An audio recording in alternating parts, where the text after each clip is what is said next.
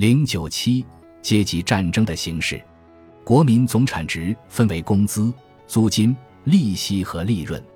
所有的经济学理论都认为，这是一个已经明确解决了的问题，即这种划分不是根据每个阶级的非经济能力，而是根据市场赋予每一种生产要素的重要性。古典政治经济学和现代边际价值理论都同意这一点，甚至马克思主义学说也同意这一点。因为它的分配理论是从古典理论那里借用来的，他根据这种理论推导出了决定劳动价值的规律，由此也建立起一种只有经济因素起决定作用的分配理论。在我们看来，马克思主义的分配理论充满了矛盾和谬论。尽管如此，它却是一种为生产要素价格的形成方式寻找纯粹经济学解释的尝试。后来。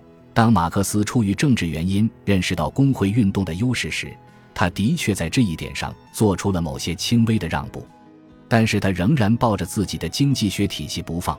这个事实表明，那不过是一些不触及他的基本观点的让步。市场上的全体当事人都在争取得到可以拿到的最优价格。如果我们把这称为斗争，我们便可以说，经济生活中始终存在着相互反对的经久不变的战争。但这绝不意味着存在阶级战争，战斗不是发生在阶级和阶级之间，而是发生在个人之间。当竞争者群体走到一起，采取共同行动时，不是阶级反对阶级，而是群体反对群体。个别工人群体为自己争取到的东西，并非对全体工人都有益。不同生产部门的工人的利益，就像企业家与工人的利益一样，是相互冲突的。社会主义理论在谈论阶级战争时，他所想到的不可能是市场上这种买方与卖方的对立。他所谓的阶级战争，尽管是源于经济动机，却是发生在经济生活之外。当他认为阶级战争类似于等级之间的战争时，他只能是指发生在市场之外的政治斗争。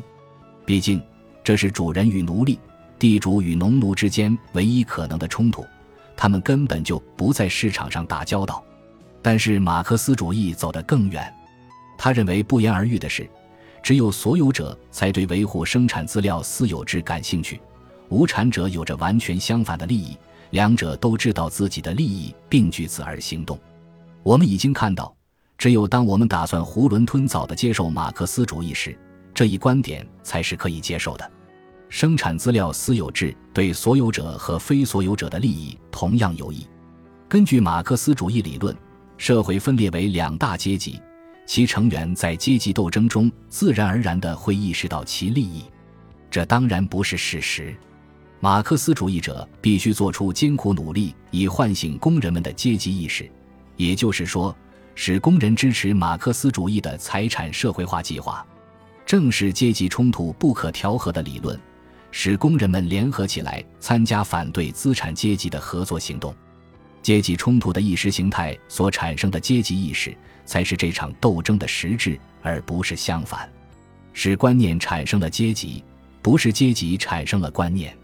阶级斗争的武器也不比其起源具有更多的经济色彩。